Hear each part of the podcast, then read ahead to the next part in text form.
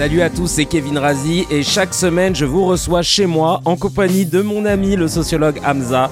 On se réunit pour parler de ce qui se passe dans l'actualité et dans nos vies comme dans un groupe WhatsApp, sans filtre et avec sincérité. Et ça s'appelle chez Kevin Razi. Hey, I'm Ryan Reynolds. At Mint Mobile, we like to do the opposite of what Big Wireless does. They charge you a lot, we charge you a little. So naturally, when they announced they'd be raising their prices due to inflation, we decided to deflate our prices due to not hating you. That's right. We're cutting the price of Mint Unlimited from $30 a month to just $15 a month. Give it a try at mintmobile.com slash switch. $45 upfront for three months plus taxes and fees. Promo rate for new customers for limited time. Unlimited more than 40 gigabytes per month. Slows. Full terms at mintmobile.com. Millions of people have lost weight with personalized plans from Noom, like Evan, who can't stand salads and still lost 50 pounds. Salads, generally, for most people, are the easy button, right? For me, that wasn't an option. I never really was a salad guy. That's just not who I am. But Noom worked for me. Get your personalized plan today at Noom.com. Real Noom user compensated to provide their story. In four weeks, the typical Noom user can expect to lose one to two pounds per week. Individual results may vary. Hiring for your small business? If you're not looking for professionals on LinkedIn, you're looking in the wrong place. That's like looking for your car keys in a fish tank. LinkedIn helps you hire professionals you can't find anywhere else, even those who aren't actively searching for a new job but might be open to the perfect role. In a given month, over 70% of LinkedIn users don't even visit other leading job sites. So start looking in the right place. With LinkedIn, you can hire professionals like a professional. Post your free job on linkedin.com slash achieve today. Les blancs aiment bien euh, dire black et pas noir parce qu'ils sentent que ça fait un peu euh, too much de dire noir, tu vois. Allez, on, on, on, on remonte, on fait un peu d'histoire, les gens ils, sont, ils, sont, ils, sont, ils ont la motivée. Pas grave Il a dit Il a été poli. Il a été grave poli. Bienvenue chez moi, euh, bienvenue chez Kevin Razi, euh, l'émission où on papote entre potes et en plus on fait des rimes, c'est trop bien. Comme d'habitude, je suis très bien accompagné parce qu'il y a Dr Hamza Garouche qui est là, on a ma chérie Gaëlle, j'ai ma Farah, j'ai Mimi Jackson, il y a Mehdi qui est là aussi, merci d'être là. Et euh, on va discuter euh, tranquillement euh, de ce qui s'est passé, voilà. Je me permets de commencer juste en vous disant que euh, il y a ces épisodes-là en podcast sur Apple, Spotify, euh, Deezer, voilà, parce que j'ai vu qu'il y avait beaucoup d'étoiles. Donc, euh, sachez que vous pouvez y aller en vrai. Parce que c'est pas une émission que tu as besoin de regarder, genre d'être concentré sur ton écran, tu peux le mettre en fond, faire autre chose, etc. C'est plutôt ça euh, l'intérêt. Donc euh, n'hésitez pas.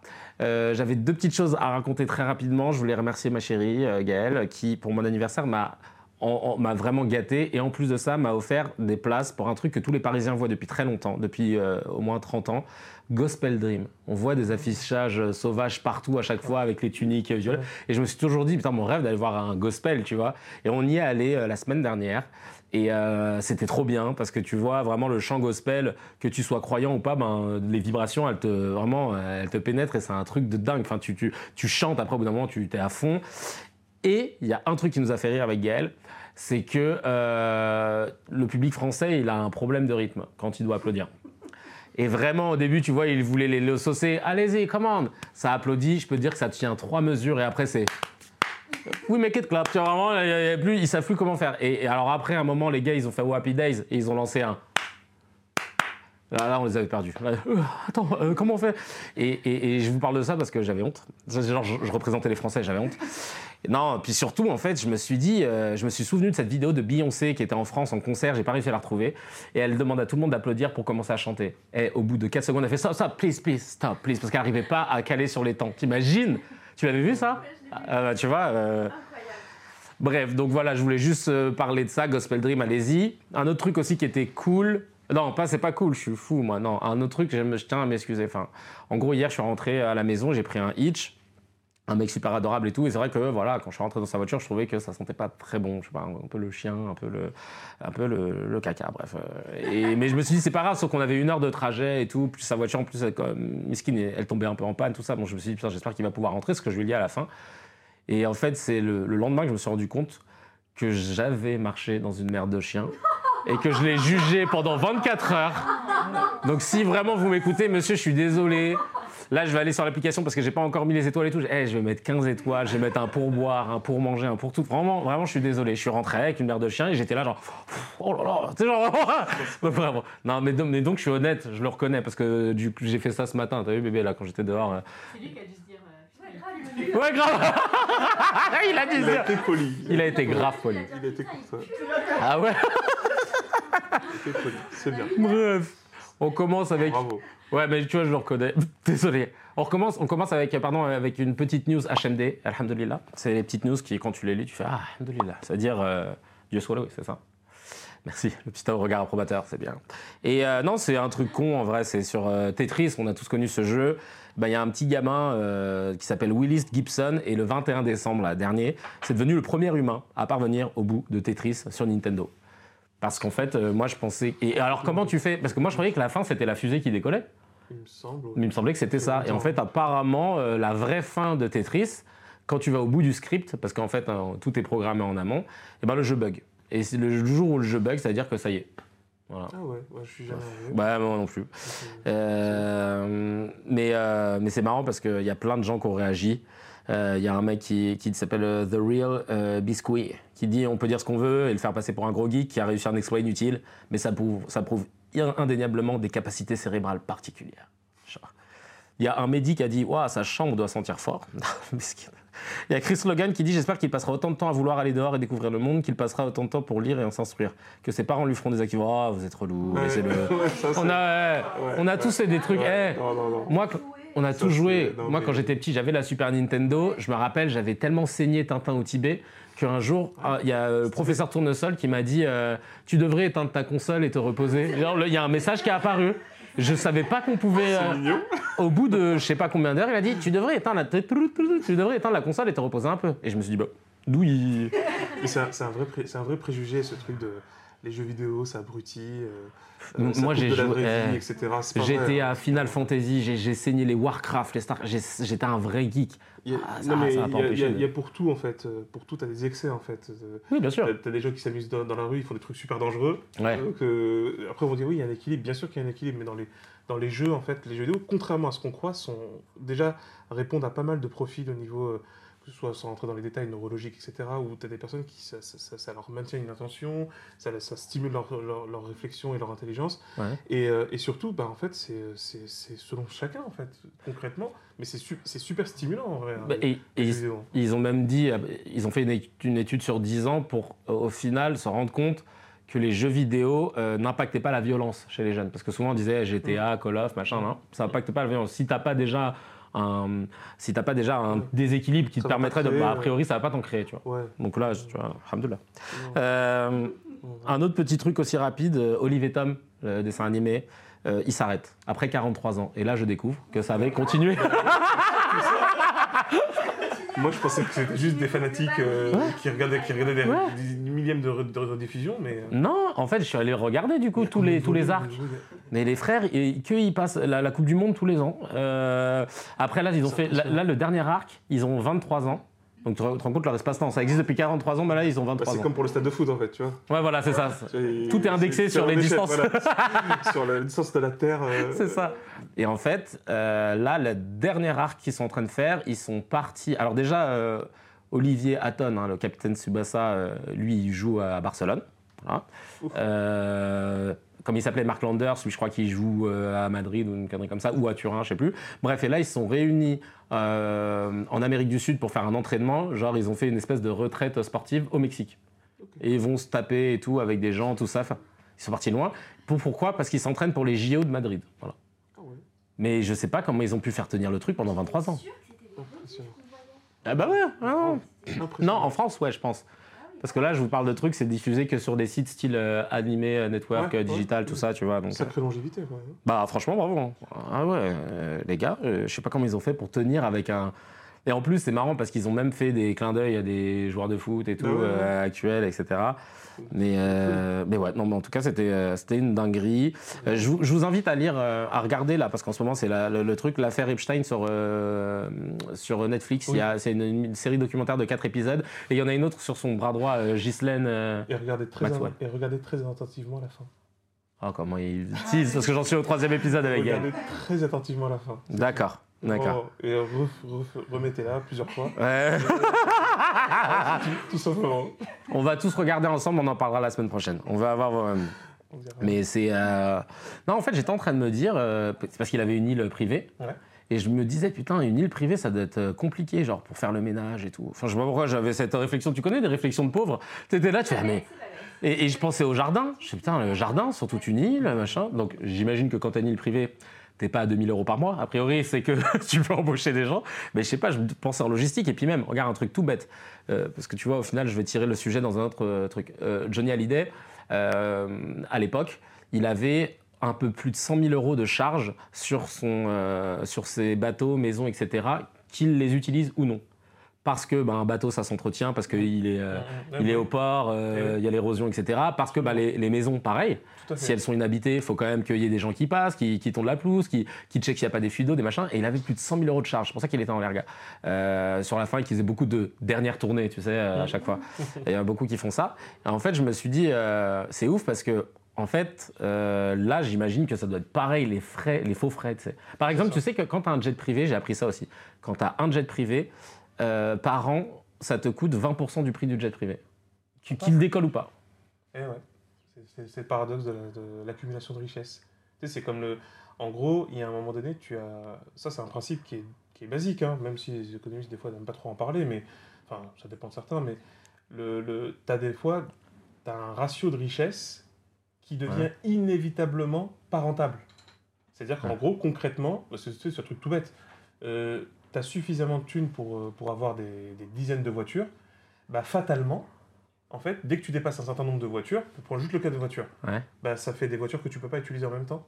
Bah oui. Donc ça fait des voitures qui s'abîment, en fait, qui, qui, qui, qui, en fait finissent par euh, s'user et, euh, et ne pas être, euh, ne pas être bien utilisées, Ouais. etc., et rentabilisées, pendant que toi tu vas utiliser les autres.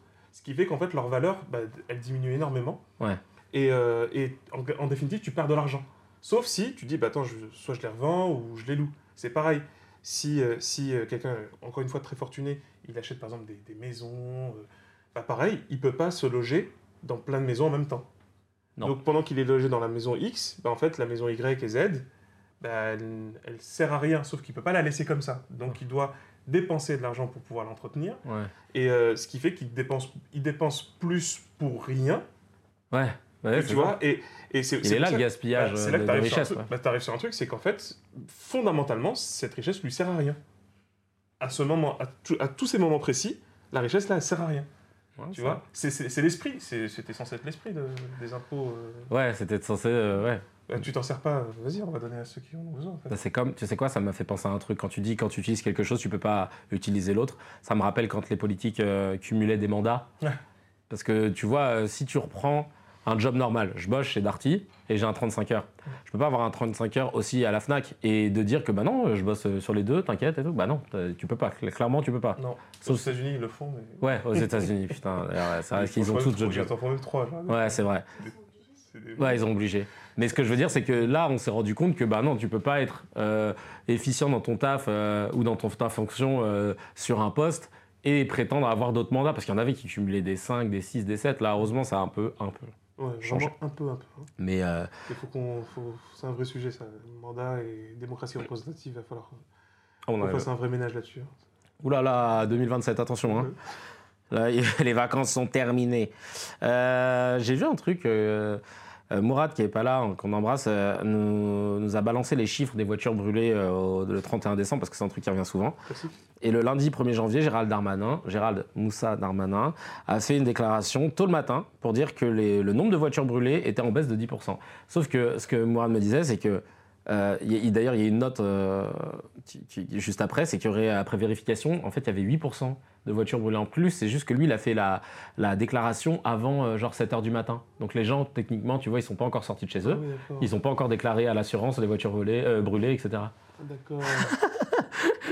Ouais, de- Non, mais- ça, en fait, on est en, en plus, ça c'est super intéressant. C'était ça, c'est dans les premiers travaux d'ailleurs justement de sociologie, typiquement sur la fameuse question de l'insécurité, violence urbaine, etc. Où euh, on a beaucoup joué sur les chiffres Parce qu'en gros, c'est quel chiffre tu prends? Tu prends les plaintes, tu prends les Bah, ouais. dépôts de machin. Bah, Justement, regarde là, tu vois, il disait Darmanin prend les chiffres définitifs de l'année dernière et les compare aux chiffres provisoires de cette année Ouais, pour dire que tout va bien. Et tous les ans, il fait la même manip. Euh, et, et- et pour les campagnes politiques, on fait l'inverse. Ah oui, pour Voilà. dire que l'insécurité monte. Exactement, pour dire que voilà, c'est préoccupant. Il faut, T'attends le changer. 6 décembre, tu sais, t'attends qu'il y en ait plein. Alors que, alors que sincèrement, en plus, fondamentalement, euh, là je le balance comme ça, mais c'est un truc qu'il faut approfondir, mais il n'y a pas plus euh, creux et vide de sens que la thématique de l'insécurité, en fait. Déjà parce qu'elle n'est pas réellement dans les préoccupations des Français, contrairement à ce qu'on dit souvent. Mhm. Et deuxièmement, deuxièmement euh, c'est de la vapeur d'eau, dans le sens où euh, soit on parle d'agressions précises, et ça, en fait, c'est des thématiques qui ont des solutions précises, et qui ne sont pas tellement chiffrées dans le sens euh, astronomique du terme, et, ou soit, en fait, on est juste en train de faire un jeu d'accumulation vers, vers lequel on veut cibler une population, Ouais. et là, bah ouais, là, forcément, tu commences à t'amuser, tu dis, ouais, comme on dit, les jeunes de banlieue, ou après, ou la même chose avec l'immigration. Ah oui. D'ailleurs, euh, par rapport à l'immigration, il y a une pièce de théâtre dans laquelle je vais jouer. Je fais ma petite promo. À partir du 26 janvier au théâtre de la Renaissance, pour ceux qui sont à Paname, on partira en tournée l'année prochaine, qui s'appelle Passeport et qui parle du parcours des migrants qui arrivent en France. Et, euh, notamment d'un gars qui s'appelle Issa et qui euh, se lève dans la jungle de Calais quand elle n'était pas encore démantelée et euh, qui a perdu connaissance. Et honnêtement, cette pièce d'Alexis Michalik que j'embrasse, elle est ouf parce que euh, elle permet d'humaniser le parcours de gens qui euh, traversent euh, la Méditerranée dans des conditions horribles, euh, qui ont traversé des déserts, que ce soit en Libye ou autre, qui ont été peut-être vendus à des, à des, des gens, etc., qui ont, qui ont- qui ont eu des, des galères et des galères à n'en pas finir, et que quand toi tu les vois, tu vois que des chiffres. Tu dis, euh, mais attends, lui, il avait pas un OQTF, lui, il avait pas, tu sais, comme OQTF, comme disait Zazem, qu'on embrasse, on, disait, on dirait que c'est une nationalité. Lui, c'est un OQTF ou. euh, non, d'origine ou il est métis euh Donc, euh, tout ça pour dire quoi, je me permets de faire cette petite parenthèse, un big up. Ah, euh. c'est pas une parenthèse, c'est super important. Ouais, ouais, ouais. Super important. Honnêtement, euh, pour vous dire maintenant, quand euh, tu vois, je croise des, des, des livreurs qui sont à vélo, là, en ce moment, euh, Deliveroo ou autre, je peux vous dire que je les regarde plus pareil. Parce que, ben. alors, je dis pas qu'avant, je les calculais pas, mais là, maintenant que tu mets le nez dedans, tu dis, ah ouais, putain. Le gars qui est en train de te livrer, potentiellement, c'est un professeur d'anglais à l'université de Syrie, quoi. Et euh, il a juste pas le choix. Euh, J'ai envie de dire ou pas, parce que de toute façon, c'est Ouais. même pas le plus important. non, c'est même pas le plus important, mais ce que je veux dire, c'est que ouais, tu vois, on a vrai, un dédain de. On croit que parce qu'il maîtrise pas ta langue, Ouais. euh, que tu vois, il est teubé ou quoi que ce soit, alors que rien du tout. En fait, toi-même, tu pourrais même pas parler un, un tiers de, ou même un quart de sa langue. Et c'est ouf, en fait. Ils ont des parcours ultra différents. Euh, C'est un vrai sujet. Le, le- en, en tout- et là, je le vois, franchement, on le voit de plus en plus maintenant, avec cette loi qui est une loi de malade mental. la loi immigration. De toute façon, c'est juste son nom pour qu'on ne trouve pas une autre loi. On- un autre nom, on aurait pu l'appeler la loi préférence nationale pour que ça soit beaucoup plus marqué. Euh, ça a été dit publiquement, ça a été dit à l'Assemblée, de toute façon, que le Front National, parce que c'est son vrai nom, le Front National, même s'il se fait appeler Rassemblement National, euh, c'était l'a rêvé. Ben, nous avons un gouvernement qui l'a fait, c'est Ouais. formidable. Euh, c'est ça, c'est une préoccupation qui se trouve dans pas mal de pays occidentaux. Déjà, à commencer par les États-Unis, mais ça, c'est pas mal venu en, en Europe. Cette hantise, cette, cette, euh, cette manipulation, cette, ce détournement, cette exploitation macabre et malsaine de la question de l'immigration est non seulement nauséabonde, mais elle est profondément raciste. Vous pouvez chercher tous les raccourcis, les détours. C'est profondément raciste, c'est-à-dire c'est une peur irrationnelle, euh, complètement fantasmatique de l'autre, ce qui est la définition de la xénophobie, qui amène en fait à se dire que une, vous croyez que les routes elles sont faites comment en fait? Vous croyez que vos, vos- vos métros sont faits comment? Vous croyez que ceux qui font la plonge dans les, dans, dans les restos c'est qui? Vous pensez que ceux qui, ceux qui vous conduisent d'un point A à un point B, c'est, ça, ça vient d'où? Tout ça en fait, tous, tous ces éléments là qui sont partout en fait dans toute l'Europe, parce qu'il y avait un problème démographique et aujourd'hui il est encore plus important qu'au début.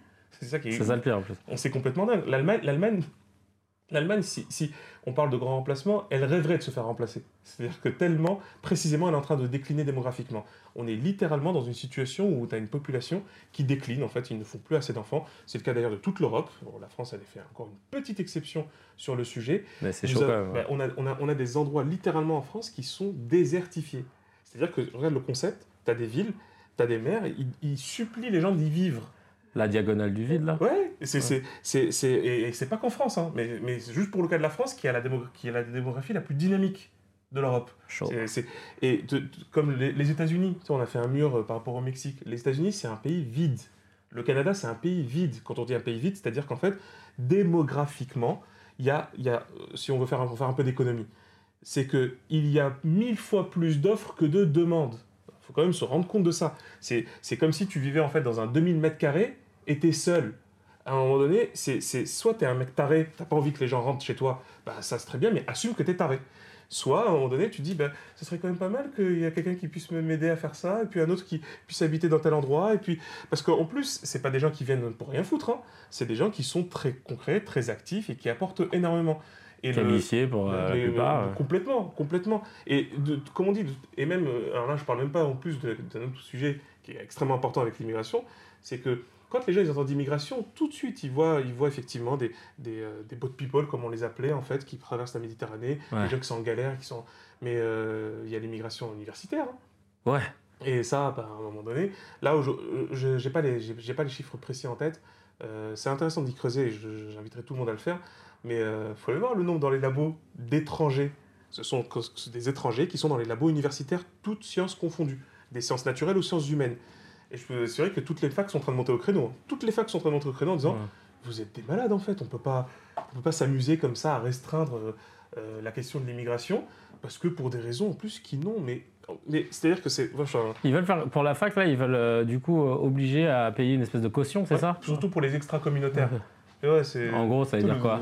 Tu sais, les extra-communautaires, enfin, je- franchement, c'est enfin, c'est grave. C'est c'est vraiment une manière de dire pour les non-blancs, en fait. C'est c'est- on est juste en train de dire ça, en fait. Hein. Euh, bah oui, parce que ah, c'est comme, euh, comme l'immigration qui vient de.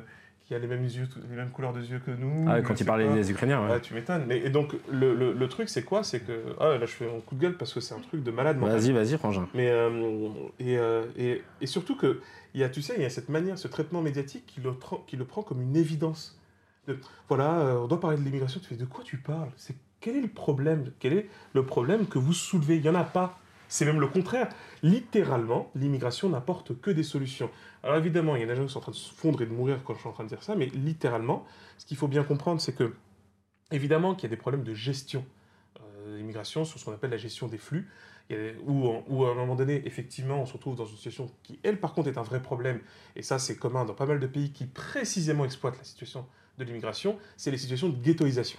C'est-à-dire quand tu regroupes des personnes qui, en plus, littéralement, on s'est retrouvé, on s'est retrouvé littéralement dans des téléchargements de villages. Tu vois, c'est un village euh, qui, qui, qui- est dans un pays africain ou euh, moyen-oriental ou ce que tu veux, on la ramène comme tel quel euh, en France, en Angleterre ou en Allemagne. Ouais. Ah non, là, les gars, ça va pas. Ça, ça fonctionne pas comme ça. Il n'y aura pas des zéro intégration. Enfin, ça- C'est- Et, et puis, ouais, c'est- même c'est perturbant pour tout le monde. Bah c'est oui. perturbant pour ceux qui se déplacent et c'est perturbant pour ceux qui sont à côté. On va dire, mais pourquoi vous. Et ils changent pas de système. Aux États-Unis, aux États-Unis mais aussi euh, surtout en Angleterre, il y a un vrai problème communautariste dans le sens euh, le plus concret du terme, c'est-à-dire en fait des gens qui ne vivent qu'en communauté Ouais, c'est vrai. et qui ne, en fait, ils sont même plus dans la réalité du pays dans lequel ils sont installés, ce qui, ce qui est un problème pour, encore une fois, tout le monde. Mais ça, c'est une question de décision politique.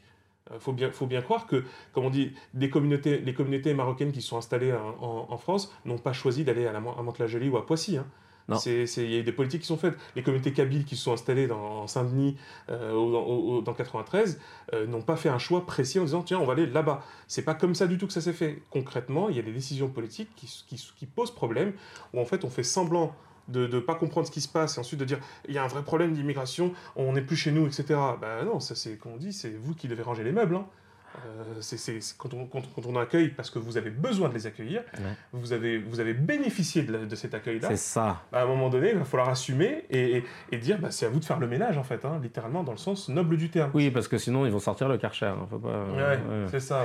Euh, mais c'est c'est intéressant ce que tu dis, notamment sur cette euh, partie euh, de. euh, Il y a une phrase de Kerry James qui dit euh, C'est vous qui avez décidé de lier votre destin au nôtre. Et Ah bah oui. moi, j'adore rappeler ça à Ah tous bah les gens qui me disent on est envahi, ils vont installer la charia, etc. On parle plus français dans certains endroits. Tout ce que vous dites, vous l'avez fait. Enfin, les, les- les ancêtres. Ils sont allés. pour- Pourquoi à l'île Maurice on parle français? Pourquoi euh, au Maghreb ou dans des pays euh, euh, d'Afrique subsaharienne on parle français? C'est pas parce qu'ils ont décidé un jour, Eh, venez les gars, on se chauffe, on apprend la France. euh. Non, ils sont venus, on leur a pas laissé le choix d'apprendre une langue, de prendre une monnaie, de, de s'évangéliser pour certains, etc. Ils ont fait exactement ce, ce qu'ils ont, ce qu'ils ont peur qu'on fasse. Sauf que bah, ça se passe pas en fait. Bah. Mais par contre, euh, vous inquiétez pas, la France l'a fait à l'époque et ils ont tendance à l'oublier. Ça me rend ouf en vrai. Ça me rend ouf. N'oubliez pas. On a énormément de données sur les mariages mixtes. Alors quand on dit mixte, c'est effectivement mixte culturel, mixte religieux aussi. Mhm. Euh, les, comme on dit, littéralement, les populations immigrées d'Afrique et du Maghreb sont les populations, ce qu'on appelle les plus hétérophiles, c'est-à-dire celles qui sont les plus proches et qui sont. Même, il y a plein d'enquêtes qui ont été faites. Jean-Paul Villem et Portier qui ont fait un excellent travail là-dessus, sur la religiosité. Euh, on a aussi Simon Etiberge en, en démographie. Il faut aller voir, il faut aller regarder hein, le truc de l'INED, etc. Tout ce que les, les instituts démographiques te montrent, que littéralement, en fait, bah, précisément, non seulement les étrangers euh, sont bien assimilés, tranquillement intégrés, quand je dis assimilés, intégrés, à définir, mais c'est-à-dire en fait se sentent bien dans le pays dans lequel ils se trouvent. Mais surtout qu'en fait, ils ont plus tendance à vouloir vivre avec les autres qui ne sont pas comme eux. Bah ouais, ça les saoule de se dire, ah bah Ah tiens, euh, j'aimerais- ils ont envie de croiser du monde. ils ont- Alors après, ça je sais, qu'il y en a, ça les, ça les emmerde. Et ça, Ouais. ça leur pose un problème de, de se mélanger. Ouais. Ouais, Il y, a des, il y a- il y a des gros, il y a des gens assez bizarres qui croient en une forme de pureté, hein, qui disent il faut garder la couleur, il faut garder les Ouais. origines, il faut garder. Ah, ça, c'est, ah, ça, faut se régler avec sa conscience. hein. le pire, c'est que ces gens qui tiennent ces propos, ils sont dans des, dans des- je pense à, à la Martinique, dans des endroits où ils sont minoritaires, tu sais. Parce que tu vois, les béquets, par exemple, c'est exactement les propos qu'ils posent. Euh, on avait fait un, un reportage là-dessus dans Rendez-vous, hein, donc je ne sors pas ça de mon chapeau. Le gars, devant la caméra, est en toute détente. Il dit Ah bah non, on veut préserver la, la race, on veut préserver la race, avec un accent trop chaud. Euh, ouais, ouais. Et euh, le mec, il te dit ça normal. Ouais, tranquille. Et, il te dit aussi que l'esclavage, c'était des côtés positifs aussi. Des côtés parce que le- le- l'esclavagiste, il avait un côté humain. Et à un moment où il dit ça, il y a un chien qui passe, il fait Oh, casse-toi là Vraiment, le, le timing, il était génial. Euh, on va euh, faire une petite news euh, américaine et puis après je vais faire une réaction par rapport à une vidéo que j'ai postée. La petite news américaine, c'est les membres du, conseil municipal de New York ont introduit en fait une législation qui transformerait le 4 décembre, c'est le jour de l'anniversaire de Jay-Z, en jour férié. Voilà. Donc ce jour férié porterait le nom du Jay-Z Day. Et euh, ce sera voté à partir du 3 janvier prochain. Et selon une conseillère municipale, le phénomène mondial de Jay-Z né Sean Carter est largement connu comme un artiste, un mania, un mari, un père, un bâtisseur de richesse et un partisan du développement économique des causes communautaires. Donc en gros, pour les 50 ans du hip-hop, parce que là, voilà, c'est passé, ils se disent, bon voilà, il faut célébrer ce mouvement culturel qui a une ampleur de dingue, ça c'est vrai. Tout à fait. Mais alors, euh, avec Mourad, on en parlait, il me disait, bah, dans ce cas, le jazz, euh, dans le cinéma, dans le rock, plein de gens méritent un jour férié. euh, de- qui, tu vois, qui- que je- même des Louis Armstrong, Frank Sinatra, Al Pacino, qui viennent d'immigration, Ouais, tu vois. Pourquoi Jay-Z Enfin, d'accord, ok. Ouais, mais je- ouais, voilà. Pourquoi Jay-Z Ouais. Et euh, C'est tellement hors sujet. en fait, ouais, tu vois, Mourad, il me disait, est-ce qu'on pourrait pas, dans ce cas, faire une avenue une grande avenue à New York, et puis là, tu mets en avant tous les noms des gens qui, culturellement, enfin, c'est comme un peu euh, Euh, ouais, le le Hollywood. Hollywood Walk of Fame, ouais. Mais parce que là, j'ai pas compris pourquoi Jay-Z. Hey, I'm Ryan Reynolds. At Mint Mobile, we like to do the opposite of what Big Wireless does. They charge you a lot, we charge you a little. So naturally, when they announced they'd be raising their prices due to inflation, we decided to deflate our prices due to not hating you. That's right. We're cutting the price of Mint Unlimited from $30 a month to just $15 a month. Give it a try at mintmobile.com slash switch. $45 upfront for three months plus taxes and fees. Promo rate for new customers for limited time. Unlimited more than 40 gigabytes per month. Slows. Full terms at mintmobile.com. Hey, it's Ryan Reynolds, and I'm here with Keith, co star of my upcoming film, If, only in theaters, May 17th. Do you want to tell people the big news? All right, I'll do it. Sign up now and you'll get unlimited for $15 a month and six months of Paramount Plus Essential Plan on us. Mintmobile.com slash switch. Upfront payment of $45 equivalent to $15 per month. Unlimited over 40 gigabytes per month. Face lower speeds. Videos at 480p. Active Mint customers by 531.24 get six months of Paramount Plus Essential Plan. Auto renews after six months. Offer ends May 31st, 2024. Separate Paramount Plus registration required. Terms and conditions apply if rated PG. Toi, t'aurais mis qui, toi, si en France, on, on demandait de ça En France? Ouais, une rue ou une avenue qui. de- À part toi, bien sûr. Non, ça, ça- non, ça Ah, serait, bah, plutôt, ça, ça serait plutôt, non, ça serait plutôt, euh, ouais, Fanon. France Fanon. Ouais. Ah, bien vu. Moi, bah, moi, j'ai pas besoin de vous le dire, c'est écrit Ouais, sur voilà. mon pull. Hein. Ouais, ce serait Non, Gaston c'est Mais... sympa, France Ouais. France... ouais, c'est vrai aussi. Et puis tu mettrais après pas mal d'auteurs et de, et de personnalités qui sont dans cette, dans cette lignée. Ouais, c'est vrai. Ça ferait pas mal du tout. Mais c'est bizarre ce truc. De... Après, il y a le côté. euh, ah, je- Après, c'est bon, ça c'est- très américain, entre guillemets. C'est le fameux culte de la performance. Ouais. Parce qu'on ne sait pas vraiment qu'est-ce qui est magnifié, en fait. Qu'est-ce qui est. euh, Est-ce que c'est parce que tu as gagné beaucoup d'oseille Ouais, voilà, ou est-ce que c'est parce que tu as fait une œuvre euh, artistique majeure C'est vraiment ce truc-là, tu es du winner, en fait. C'est le. Ah, bah oui, mais c'est ouais, un winner quand même, vous avez vu. Parce que impact économique. Ah oui, c'est une force de frappe économique, on a compris. Hein. Mais Euh, ouais, tu vois, il y, a ce- côté-là. euh, Mais, mais là, il y a plein de gens qui réagissent, qui disent J'adore Jay-Z, mais bordel, ce mec est un ancien trafiquant de drogue. Non, mais un jour férié pour lui, et le monde part trop en couille. C'est Absolute Joe qui dit ça. Il y a Enzo Cobb qui dit Le pays des libertés exagérées. Il y a Gabaxito qui dit pété de rire Jay-Z, sans la mort de Biggie, il serait personne, tout le monde le sait. C'est Nas, le roi de New York. Ah bah là, ça y est, c'est les. Ah, Nas. Ça, par contre, je suis d'accord. Ah ouais Ah, Toi, t'es Team Nas Ah ouais. Ah ouais. Et il y a You Make Ah, Me non, mais Feel. Nas, en plus, c'est- assez, assez choquant parce que j'aime pas faire le puriste, mais euh, hip-hop 50 piges, c'est vrai. Faut, moi, je pense que c'est vraiment un truc qu'il faut célébrer. Euh, je dirais même plutôt qu'il faudrait trouver la date, Ouais, une sorte de date où on se mettrait d'accord sur le moment où ça serait né. Euh, ouais. certains, pourraient, certains pourraient retenir le blackout de New York parce que c'est le fameux moment où ils ont pris les Ah platines, etc. oui, de The Get Down, Ouais, la série. C'est un vrai, c'est un vrai délire. Moi, je trouve ça, ça, je trouverais ça vachement pertinent parce que c'est un vrai mouvement. C'est quelque chose de super profond. Mais, euh, mais, euh, enfin, moi, je vois, j'ai du mal à, perso, j'ai du mal à voir l'affiliation entre Jay-Z, hip-hop, ouais, euh. Alors que Nas. Alors c'est vrai, ça- encore une fois, ça fait puriste, mais moi, Nas, il est toujours dans la ligne. Euh, Son gars sûr. c'est- ouais, Ouais. littéralement. Euh, C'est un vrai produit en plus. Il, il- il se revendique comme, euh, entre guillemets, même dans l'affiliation élève de, Très, très. Ouais. de, de ça, même dans son style, etc. Ouais. Alors, ouais, c'est- alors, je le sais, hein, chez beaucoup de jeunes, je pense, hein, euh, peut-être ont du mal à entendre. C'est- Peut-être c'est parce qu'ils connaissent pas bien, tu Ouais, vois. voilà, parce que c'est Jay-Z, ça. il est plus. Il y a le côté glamour, C'est euh, ça, il c'est est ça. marié à Mais Beyoncé. pour moi, est sur autre chose, tu vois, justement. Moi, je, je suis pas dans le truc de, de dire que, tu vois, de déprécier en disant que c'est de la merde. Parce que c'est- quand il y, en a, ils sortent de leur style, ils aiment pas. Ouais. Mais euh, moi, je- j'aime pas forcément non plus. Mais concrètement, euh, c'est autre chose. Tu vois, j'ai même presque envie de dire, c'est pas du hip-hop.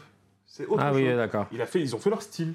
Ouais, cette c'est vrai. génération a fait son style. C'est. Tu vois, comme euh, Tupac, c'est un style, etc. Mais euh, je pense que des fois, il faut juste pas mélanger. Tout simplement. Chacun sur, est sur- le, sur le plan artistique. évidemment. le goat de son style, quoi, en fait. Ouais. Euh, Il y a une réflexion intéressante du maire euh, adjoint de, de Paris, David Béliard. En gros, euh, le gars, il est en charge de la transformation de l'espace public, des transports, des mobilités, du code de la rue, de la voirie. Mobilité, on a des choses à se dire, euh, monsieur Béliard. Et en gros, il dit quoi? Il parle par rapport au PSG, tu sais, parce qu'il y a un peu la guéguerre avec la municipalité parisienne. Le PSG euh, veut euh, racheter le parc, parce qu'ils ont fait beaucoup d'investissements, le Parc des Princes, pardon, parce Ok. qu'ils ont fait beaucoup d'investissements et qu'ils veulent en faire encore d'autres, à hauteur de quasiment un milliard d'euros euh, si tu cumules. Et euh, Anne Hidalgo et la mairie de Paris disent non, on ne le vendra pas, mais si vous voulez faire des travaux, allez-y. Et donc euh, le PSG bah, dit bah, je vais pas faire des travaux si le truc il m'appartient pas. On a déjà lâché 600 millions, on va pas encore euh, rajouter 600. Et euh, le truc c'est qu'il a, il a sorti un argument et j'ai trouvé ça nul. Il a dit je ne souhaite pas et nous ne souhaitons pas la vente du Parc des Princes au Qatar. S'il y a des travaux, la question qui se pose c'est qui va les prendre en charge? Quand je loue un appartement, c'est plutôt à ma charge. Donc s'il y a des choses à refaire au parc, ce serait plutôt à la charge du PSG. Je m'arrête sur cette phrase. Je crois qu'il ne connaît pas le principe de location euh, et propriété hum, hum, hum. quand tu as des travaux à faire dans un appartement et que tu n'es pas propriétaire, c'est le propriétaire qui les fait, c'est pas celui qui loue. Non, après c'est ça, c'est... Oui, les- bah, bah, parce que toi, toi, toi, t'es locataire, bah oui, toi, t'es locataire, tu n'as pas le droit de casser des murs, de changer des trucs et tout, ou alors il faut une autorisation, enfin.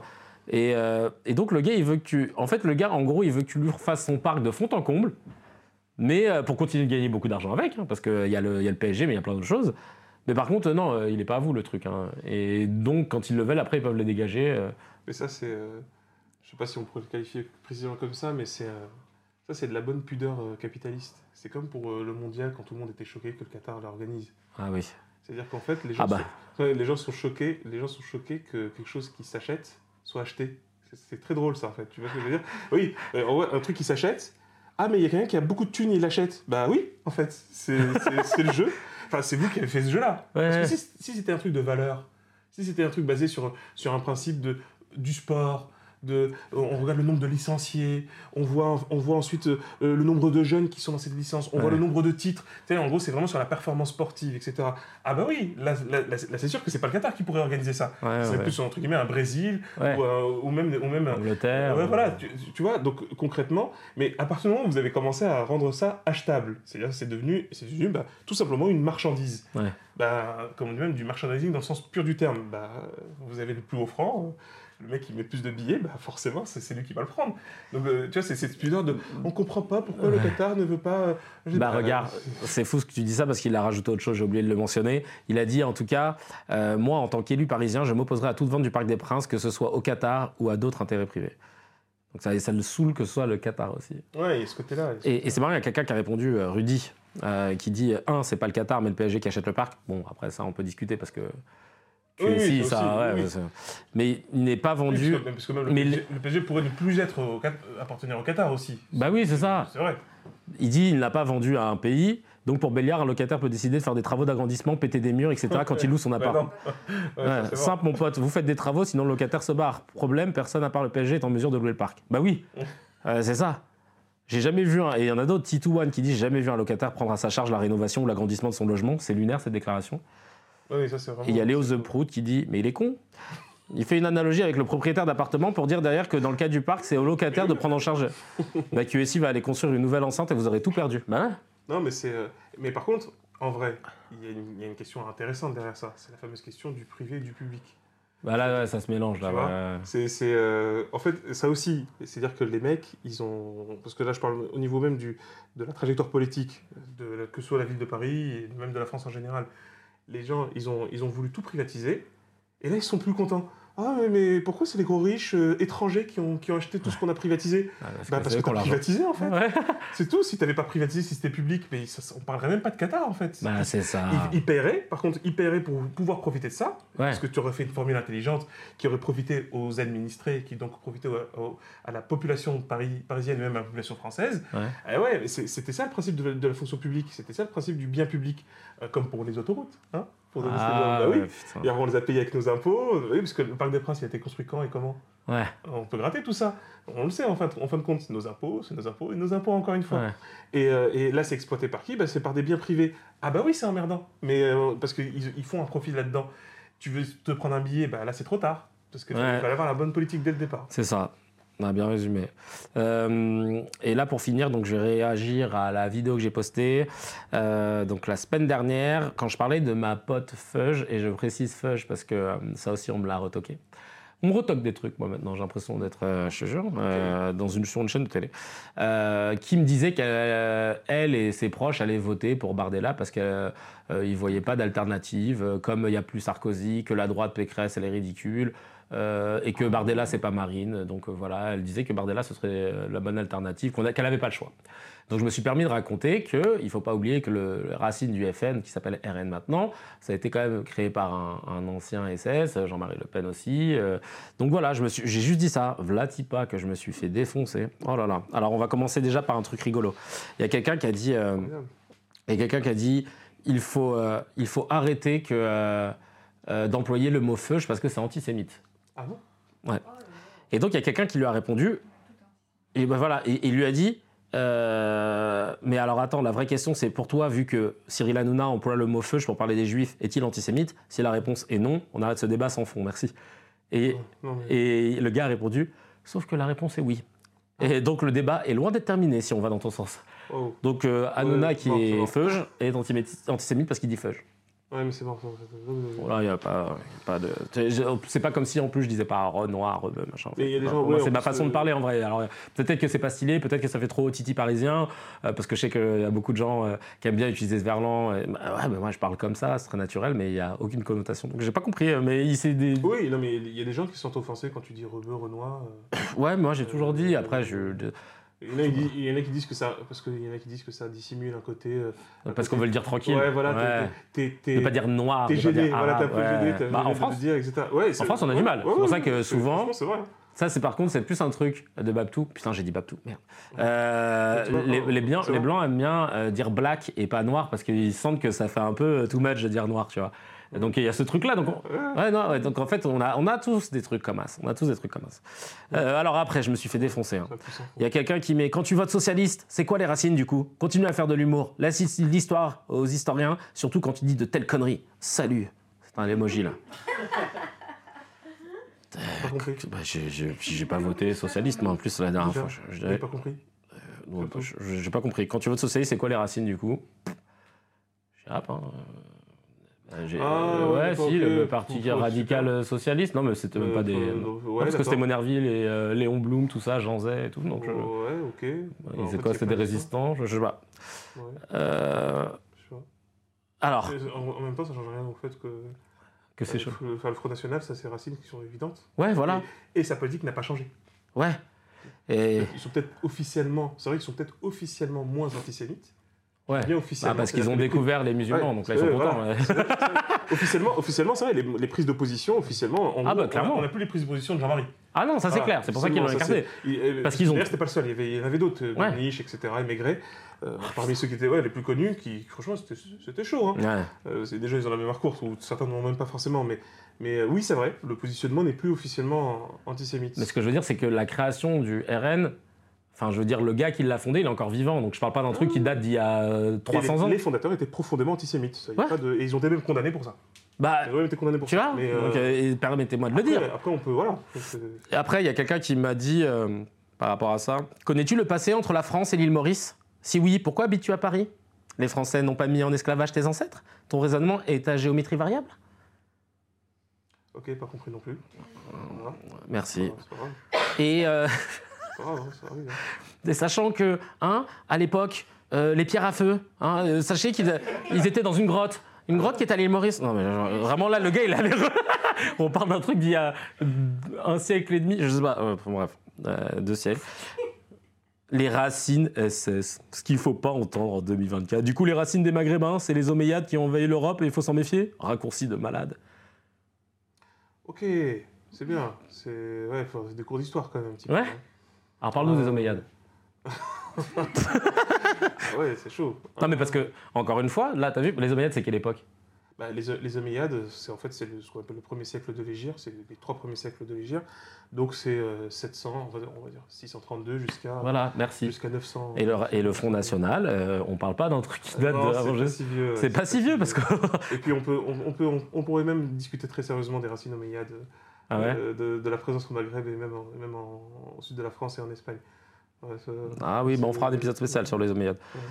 Alors il y a quelqu'un, Damien, qui me dit n'importe quoi. À un moment donné, il faut passer à autre chose. hein. Le temps de Papy Le Pen, c'est fini. Ils pensent plus pareil. Et ils n'ont pas le choix vu le monde d'aujourd'hui. À deux ou trois trucs près, rêvez pas, ils sont tous pareils, des Macron bis, mais pas trop bis, j'espère. Ah lui, les macronistes, d'accord. Je. Non, non, mais les. Non, non, Mais ouais, en non. fait, c'est quoi C'est que. Mais là, je comprends. J'essaie de voir la démarche en fait. En fait, Et- ils trouvent ça scandaleux que je dise que des, des personnes de confession juive puissent voter le R- pour le RN alors que c'est un, un- un parti qui a été créé en partie par des SS. Tout à fait. Et pour eux, ça, ils se disent, Et bah allez, non, mais- allez, vas-y, ça, ça les dérange SS Très bien. Ils ont pris des positionnements antisémites. C'était même Ouais. une ligne. Alors oui, effectivement, elle a changé cette ligne. Sauf que, chose importante, c'est toujours une ligne xénophobe. ouais. C'est-à-dire le principe de la peur de l'autre et de l'étranger. Donc là-dessus, et en, en fin de compte, oui, toi, tu as, pris- t'as pris un point de départ euh, par rapport à une connaissance que tu as, mais si on veut un peu généraliser, montons un peu en généralité, d'accord?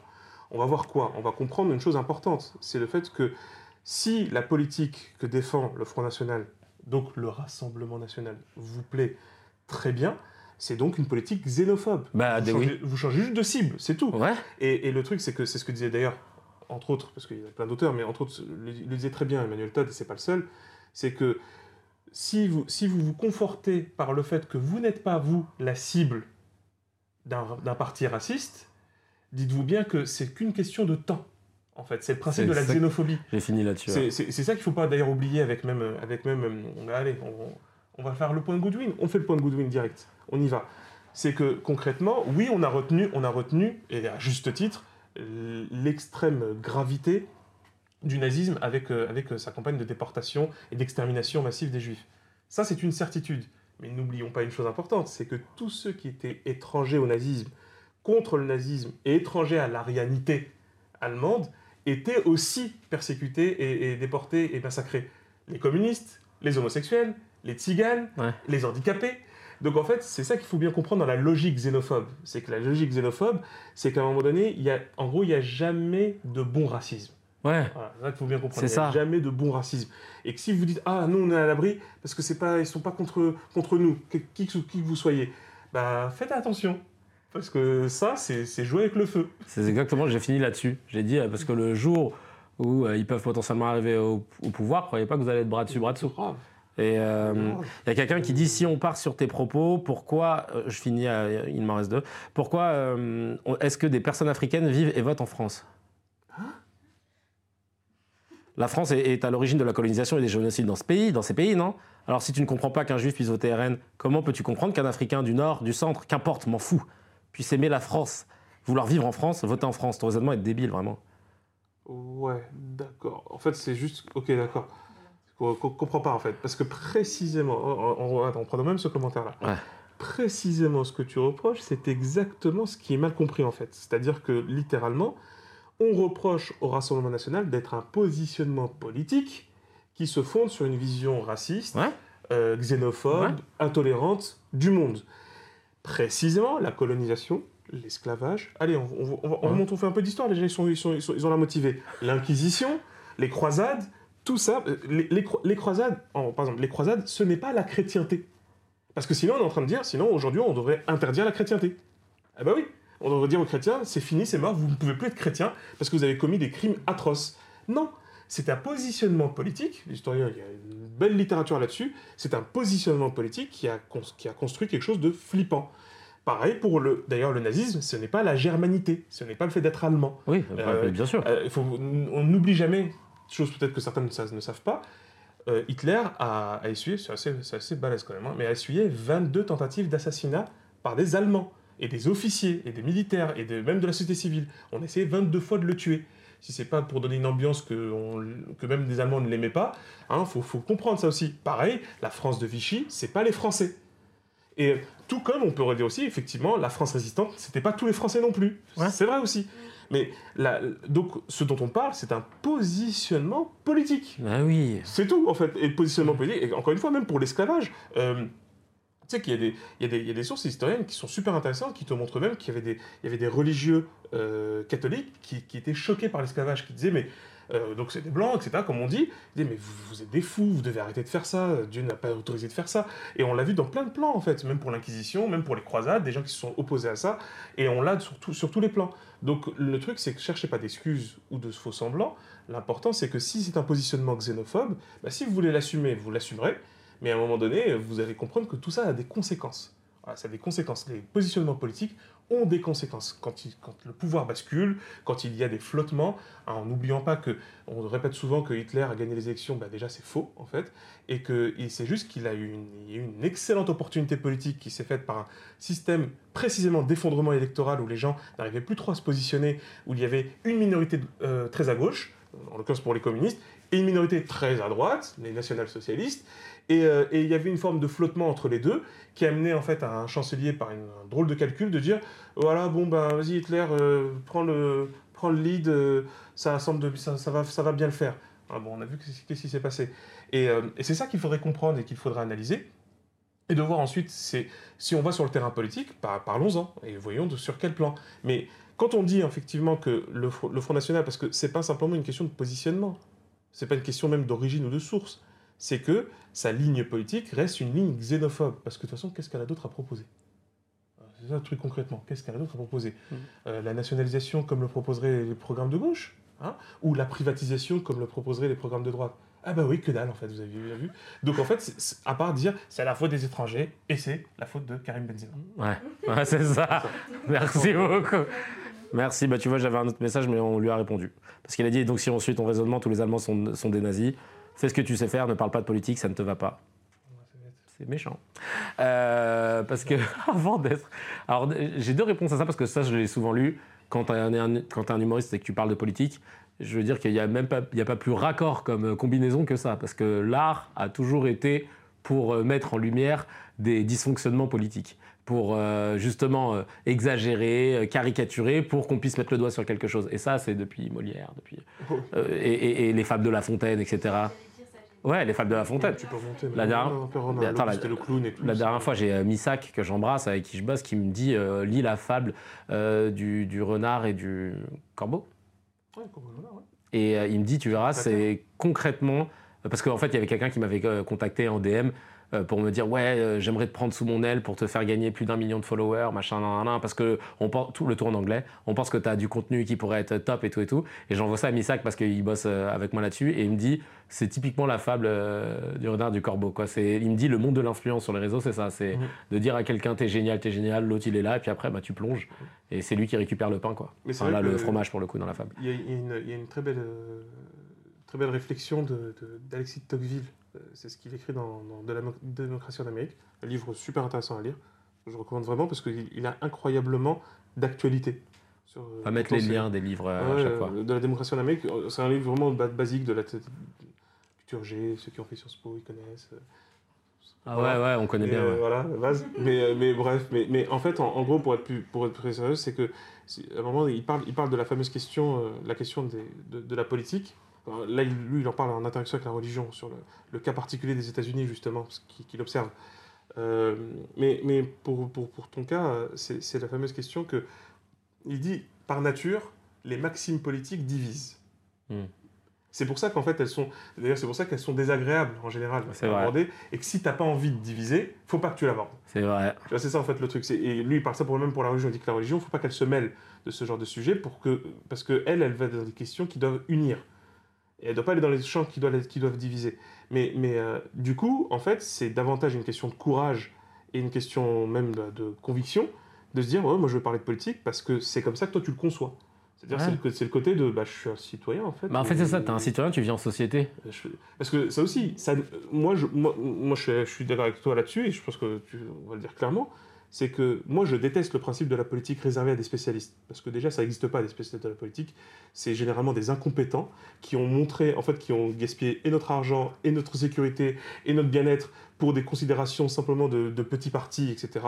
Alors oui, quand on dit ça, ça fait, ça fait populiste, euh, euh, voilà, de revendication, de ils sont, ils sont tous corrompus. Non, c'est pas ça, c'est que c'est comme on dit encore une fois, si, vous, si on devait réellement évaluer les hommes et les femmes politiques sur, le, sur les résultats par rapport à leurs promesses et par rapport aux moyens qui ont été employés, mais en fait, ce seraient les pires employés de la planète. Ce seraient des gens qu'on mettrait même en prison pour avoir, pour avoir gaspillé autant d'argent et autant d'énergie. C'est délirant. Donc non, en fait, la question de la compétence politique, ça n'existe pas. Il y, a, il y a des compétences techniques qui sont davantage plutôt dans le champ des hauts fonctionnaires, qui eux, par contre, sont des gens formés pour ça. Et ils l'ont souvent prouvé, euh, qu'ils ont pu être à la hauteur. Et parfois, d'ailleurs, des hommes politiques étaient, étaient issus de ce milieu-là. Ça l'est clairement de moins en moins aujourd'hui. Mais concrètement, la politique, elle appart- dans une démocratie en tout cas, sauf si on veut revenir à une monarchie, c'est autre chose. Mais dans une démocratie, la, la politique appartient à tout le monde. Et on peut en parler comme on veut, de la manière dont on veut, avec les idées qu'on veut, et, euh, et dans le cadre qu'on veut. Et à ce moment-là, en fait, si, pas toujours dans une principe de démocratie, si vous trouvez ça pertinent, c'est génialissime. Si vous trouvez que ça ne l'est pas, corrigez-la ou faites autre chose. Et, et comme dirait l'autre, faites mieux. Ouais, grave. Faites mieux. Bah, merci en tout cas d'avoir été euh, là pour ce sixième épisode de CKR et euh, toujours hein, disponible sur les plateformes, etc. euh, de podcast. Et puis bah, on se retrouve la semaine prochaine, as usual. Et là, normalement, il y a le générique qui commence et tout. Et puis après, on finit sur un rire, voilà, on va prendre ça.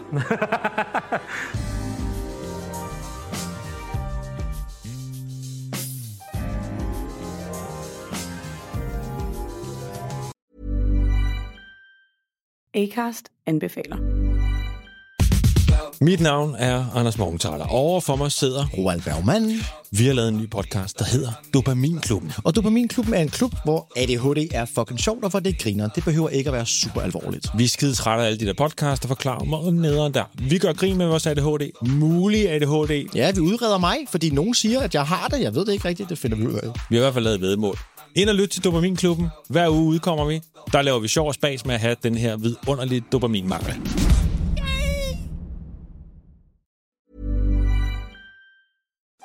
Si ça vous a plu, n'hésitez pas à partager les épisodes et à mettre 5 étoiles sur les plateformes. Et on se retrouve la semaine prochaine.